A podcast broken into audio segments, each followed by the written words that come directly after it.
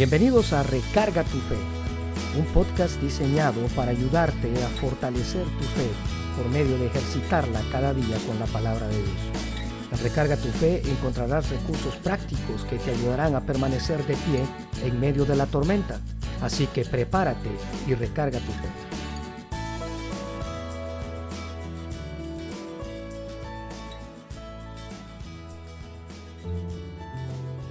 Sin duda alguna, que hay circunstancias que vivimos o sufrimos las cuales vamos a tener que enfrentar.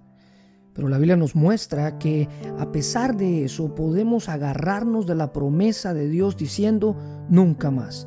Y esto no porque seamos autosuficientes o tengamos una actitud de que nos la sabemos todas de todas, sino porque Jesús, por medio de su poder restaurador, ha venido a nosotros llenando cada una de nuestras necesidades. El Salmo 23, 1 dice, Jehová es mi pastor y nada me faltará. Él viene a ser quien llena nuestra vida completamente hasta el punto de no necesitar llenarlas con nada externo, porque Él se convierte en nuestro todo. Todas mis alegrías provienen de Él y todas mis tristezas son consoladas en Él.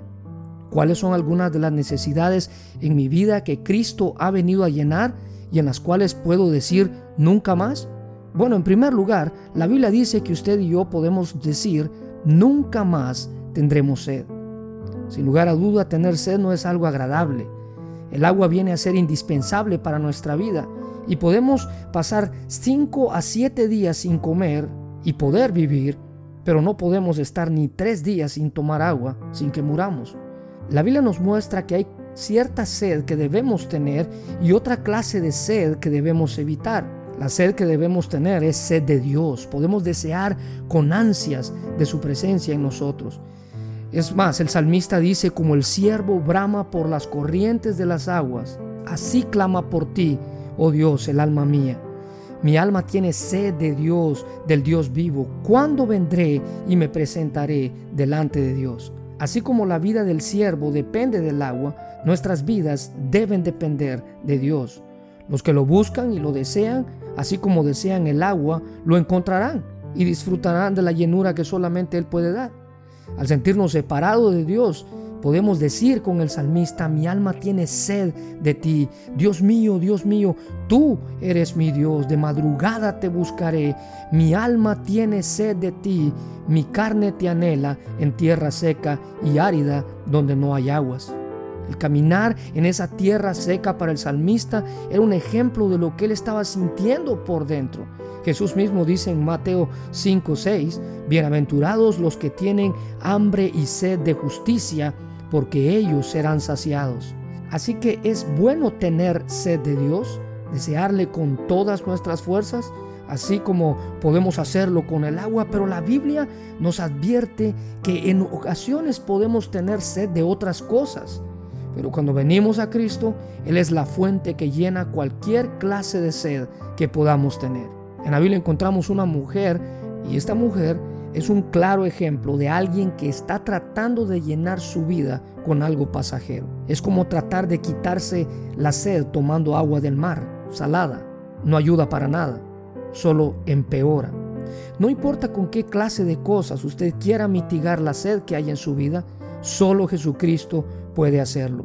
Él le dijo a esta mujer, mas el que bebiere del agua que yo le daré, no tendrá sed jamás, sino que el agua que yo le daré será en él una fuente de agua que salte para vida eterna. Inmediatamente la mujer dijo, Señor, dame de esa agua para que yo no tenga sed más y ya no venga aquí a sacarla. Ella quería ya no tener la necesidad de ir a ese lugar para sacarla. Cuando Jesús calma nuestra sed de cualquier cosa, entonces podemos decir, al igual como con esta mujer, nunca más tengo sed, sino que Cristo viene a llenar nuestra vida. Él es el que llena el vacío que hay dentro de mí. En Juan 7:38, Él dice que usted y yo podemos llegar a ser una fuente que brotan ríos de agua viva nuestro corazón puede convertirse en una fuente que brota de ríos de agua viva. Podemos decir, nunca más tenemos sed. En segundo lugar, podemos decir, nunca más tendremos hambre.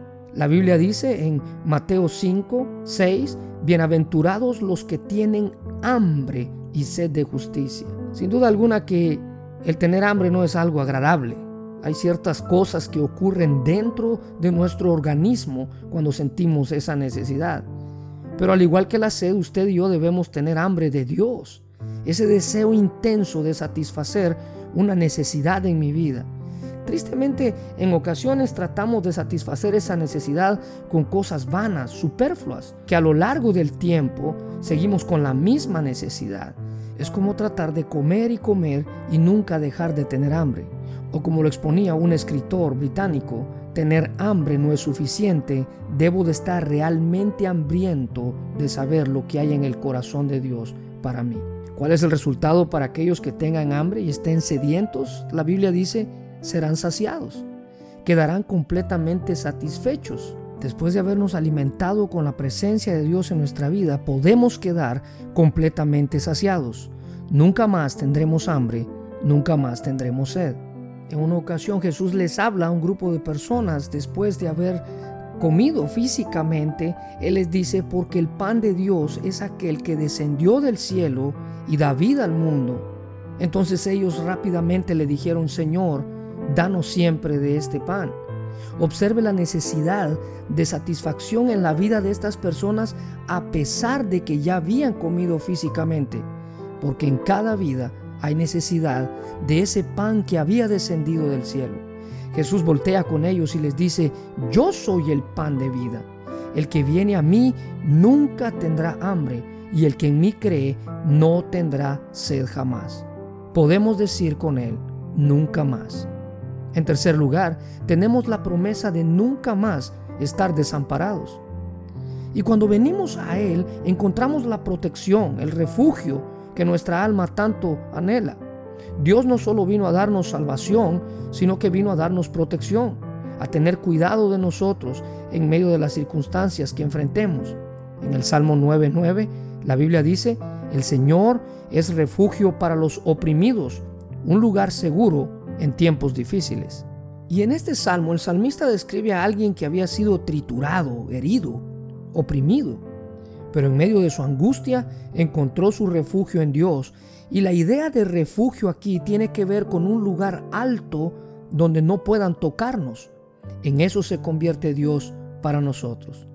¿Quién no ha tenido tiempos difíciles? Todos. Y a veces alguien dijo, no es lo duro, sino lo tupido de las cosas que estoy viviendo una cosa tras otra de afectar nuestra vida y nuestra familia. Vivimos en un mundo caído y por lo tanto vamos a tener que sufrir diferentes circunstancias. Todos vamos a tener que pasar con esos tiempos difíciles, pero nunca más vamos a estar desamparados. El Salmo 18, 1 al 3 dice, Te amo, oh Jehová, fortaleza mía, roca mía y castillo mío y mi libertador Dios mío, fortaleza mía, en Él confiaré, mi escudo y la fuerza de mi salvación, mi alto refugio. Invocaré a Jehová, quien es digno de ser alabado, y seré salvo de mis enemigos. Y estas palabras fueron dichas por David cuando Dios lo libró de la mano de Saúl, al momento en que éste lo perseguía para matarlo. Reconocer que Dios es mi refugio es reconocer cuánto le amo y cuánto cuidado Él tiene de mí.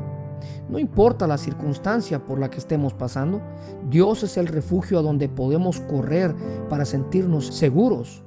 Podemos decir con certeza que nunca más estaremos desamparados. El mismo salmista dice, pero tú Señor eres mi escudo protector, eres mi gloria, eres quien me reanima a pesar de la apariencia de derrota segura y de que David pudiera dudar del apoyo de Dios por causa de su pecado anterior, él supo que Dios le había perdonado y que estaba en su voluntad, de modo que clamó a Dios con confianza. Dios es su escudo, su protector, pero es más, dice la Biblia que Él es su gloria, y esto se refiere al honor de servir a ese Señor. Él es quien le da la victoria, Él es quien le reanima.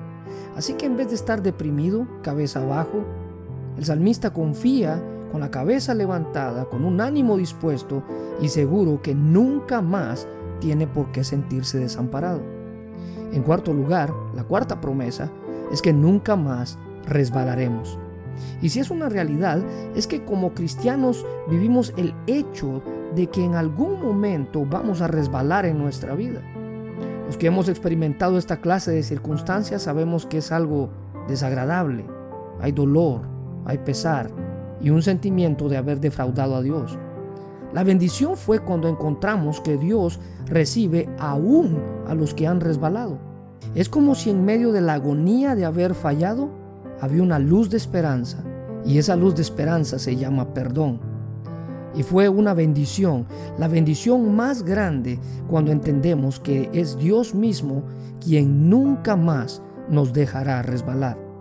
El Salmo 37, 31 dice que la ley de su Dios está en su corazón, por tanto sus pies no resbalarán. Y el no resbalar es simplemente por el hecho de que su palabra está en nuestro corazón. Él lleva metido en su corazón las enseñanzas de Cristo en su vida. Esto quiere decir que mientras más pegada está mi vida a la Biblia, menos chance tengo de resbalar. Aquí se describe el carácter justo de los elementos de pensamiento, palabra y acción. Denota una conducta que no fluctúa. Una persona que está siempre firme. Así que meditar continuamente en la palabra de Dios es el secreto para no resbalar. Entonces es con la ayuda y el poder de Dios en nuestras vidas que podemos tener la certeza de decir, nunca más voy a resbalar. Mi confianza no está en mi habilidad, sino en mi dependencia de Él. No soy yo quien puede permanecer de pie, sino es por medio de su gracia que Él me mantiene de pie. El Salmo 116.8 dice, Dios mío, tú me salvaste de la muerte, secaste las lágrimas de mis ojos y no me dejaste caer. Es Él quien nos salvó del camino de muerte por donde andábamos es Él quien con su misericordia secó nuestras lágrimas, dándonos el consuelo que necesitábamos, y por consiguiente es Él quien no nos deja caer, advirtiéndonos cada día, previniéndonos de nuestros posibles errores. Podemos agarrarnos de la promesa de que nunca más resbalaremos. Así que nunca más tendremos sed, nunca más tendremos hambre, nunca más estaremos desamparados, o nunca más resbalaremos, porque es Dios quien tiene cuidado de nosotros, porque los vacíos que existen en nuestra vida fueron llenos completamente en Él. Él es todo lo que necesitamos. Colosenses 3:3 dice, porque habéis muerto y vuestra vida está escondida con Cristo en Dios. La recarga de esta semana, podemos confiar en que Él tiene cuidado de nosotros. Nunca más es una promesa que Él nos hace.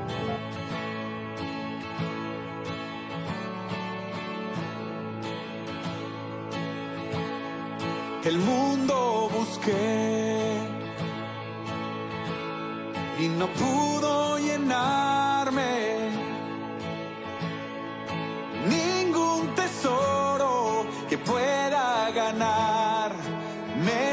Me saciará. Mas llegaste tú,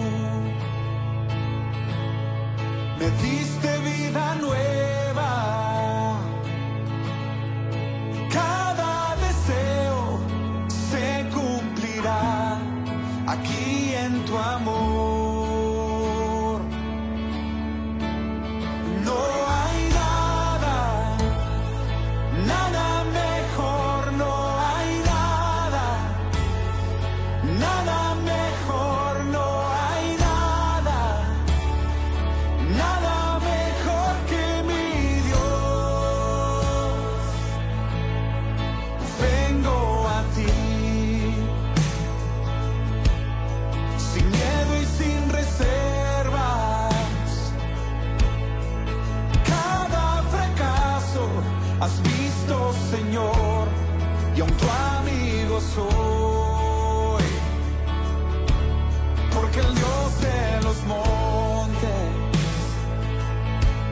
el Dios.